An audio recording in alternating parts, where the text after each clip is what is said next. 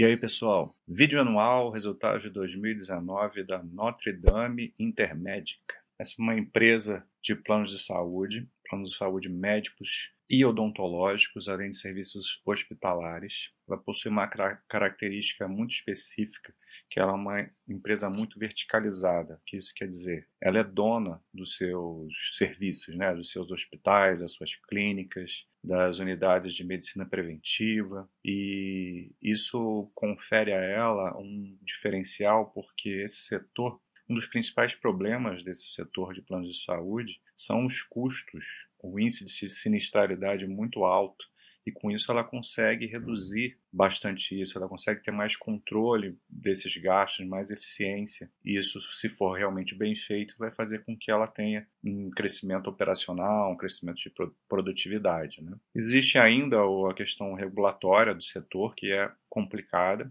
aqui no país, em qualquer lugar é assim. O fato dela ter um foco maior em planos corporativos também dá uma aliviada nessa, nessa pressão, porque o segmento corporativo é um pouco mais leve nessa questão de, de, de regulação. Né?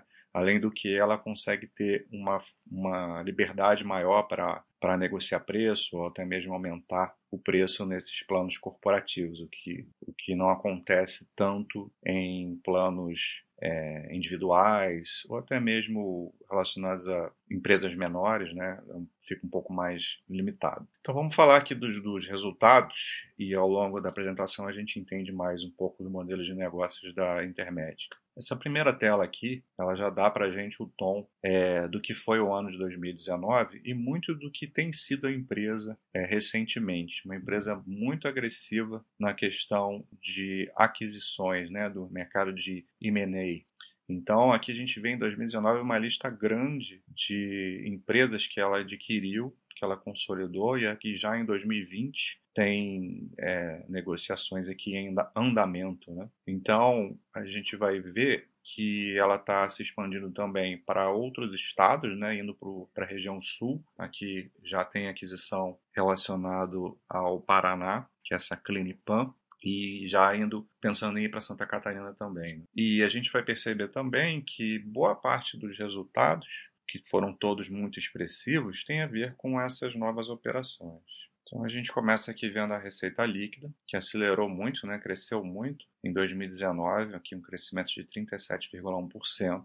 É, a gente vê também como é distribuída as receitas, onde os planos de saúde e os serviços hospitalares têm aí uma grande percentual. Né? O próprio plano de saúde, se a gente separar aí dos serviços hospitalares, é o maior responsável em muito pela receita, mas é, também tem uma parte aí dos planos dentais que adiciona valor. Né? Até porque os planos dentais eles possuem um índice de sinistralidade muito menor do que os, de saúde médico. Então, isso também ajuda ela a reduzir a questão do, dos custos. Né? Então, quanto mais ela crescer aí nesse, nesse setor dental, mais vantajoso vai ser para ela também, nesse sentido. E aí a gente vê que a receita líquida foi de 8 bilhões, 8,1, né? É, esse crescimento muito grande, e o número de beneficiários também cresceu muito, 30%. A gente vê aqui plano dental, como eu falei, crescendo né, bem, chegando a 2,2 bi. Tá, é mais ou menos equilibrado. Você vê aqui o, a questão de, dos planos, né, do número de, do número de beneficiários, mas como que é um disparate a questão da receita, né? É, apesar desse número ser mais equilibrado, as receitas dos serviços médicos também são muito maiores, os custos são maiores, mas as receitas também são maiores. Então isso tem a ver também com, com, com o ticket, né, do, do, dos dois serviços. Mas claro, assim, é, boa parte, a maior parte, melhor dizendo, desse crescimento vem das novas operações, das aquisições. Ela também cresceu organicamente, né? também está ganhando beneficiários com os resultados que ela já tinha antes, mas boa parte tem a ver com o crescimento dela. Mas ok, é isso aí. É, ela está crescendo e vai aumentar. É, isso é bom para ela que esteja aumentando esse grande volume de receita. Então aqui até ela consegue a gente ver melhor, né, o impacto do número de beneficiários. Até foi aqui vendas orgânicas já até maior, né? Ah, mas tem a ver com adições orgânicas também aqui. Então é realmente é, o resultado muito beneficiado aí pela, pelas aquisições, né? Mas aqui tem as inorgânicas, né? Aquisições com 569, evolução de é, 569 mil, né? Evolução de beneficiários e 656 mil nas vendas orgânicas. Então, beneficiário aumentando muito aí mesmo um cenário complicado para isso acontecer, né? Então, é um movimento importante. Aqui o índice de sinistralidade, como eu vinha falando lá no início, é uma das métricas mais importantes para se acompanhar nesse segmento a sinistralidade tende a ser é, alta no serviço médico. A gente viu que é, boa parte, da, a maior parte das receitas vem da parte médica, mas ela vem reduzindo isso, né? Ela vem de 2015 saiu de 74,3 para 70,3%. Os custos vão aumentando, mas é, o índice vai, o percentual de quanto isso está impactando sobre a receita vai diminuindo. Então é um resultado que ela vai ganhando aí eficiência nesse controle de, de gastos isso tem a ver com o aumento da verticalização que ela sempre tenta imprimir. Né? Então, quanto mais verticalizada ela tiver, quanto mais as receitas vierem de negócios, negócios próprios, mais eficiente ela vai ser e, e isso vai gerar para ela esse decréscimo do índice, que é uma coisa importante dela adquirir. Aqui a gente vai ver um bom controle de, de despesas operacionais também, gerais e administrativas, obviamente elas vão aumentar, não tem isso não tem jeito, tem que aumentar mesmo, até porque ela está ampliando seus negócios. Mas o percentual que isso pega da receita é, vem diminuindo de 2015 para cá e se mantendo relativamente estável em relação ao ano anterior. As despesas comerciais também, o índice em relação à receita, né, percentual em cima da receita líquida, aumenta, mas aumenta num, num ritmo bem menor do que vem aumentando receita. Então isso vai fazer com que ela vá ganhar produtividade, vai ganhar margem, vai aumentar o seu operacional. E é isso que a gente vai ver aqui agora, exatamente. O EBITDA ajustado dela ficou em 1,2 bilhões em 2019, um crescimento de 44,3%, né, um crescimento absurdo.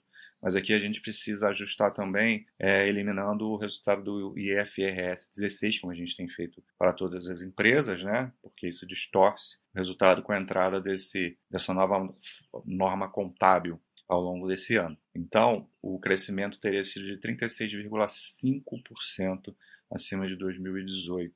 A gente consegue ver isso aqui nesse, nesse gráfico de baixo aqui. Então, o resultado operacional também muito bom. É, a margem ela ficou estável né, nesse comparativo com o ano anterior. E mais uma vez, o operacional aqui crescendo muito por conta das novas operações. O lucro líquido também vai crescer bastante, né?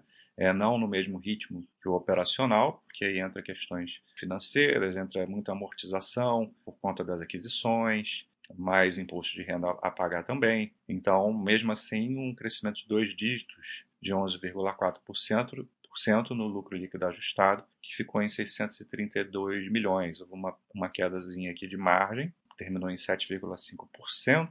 E vamos olhar aqui o lucro líquido ajustado, excluindo o IFRS 16, que foi é, melhor, né? Claro, 652 milhões. Isso representou um crescimento de 15%, né? Então, um ótimo resultado de rentabilidade também e teve essa queda de margem pouquinho menor, considerando o, a exclusão do IFRS 16.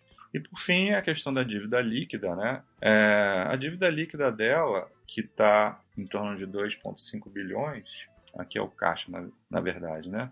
Está muito tranquila porque ela fez do, dois follow-ons, foi o terceiro já que ela já fez nessa curta história dela. É, lembrando que ela tem um IPO feito em 2018, né? Isso é um motivo também para a gente ter muita calma com esses resultados que são muito bons mas precisa é, de um tempo aí para a gente analisar se está alinhado com as expectativas dos sócios minoritários.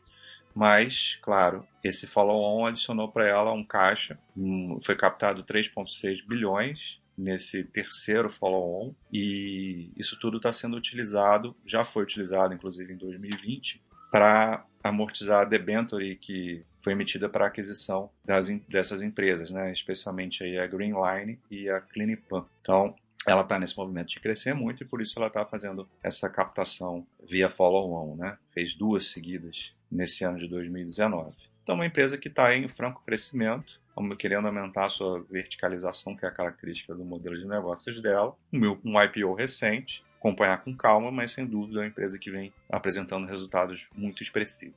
Um abraço.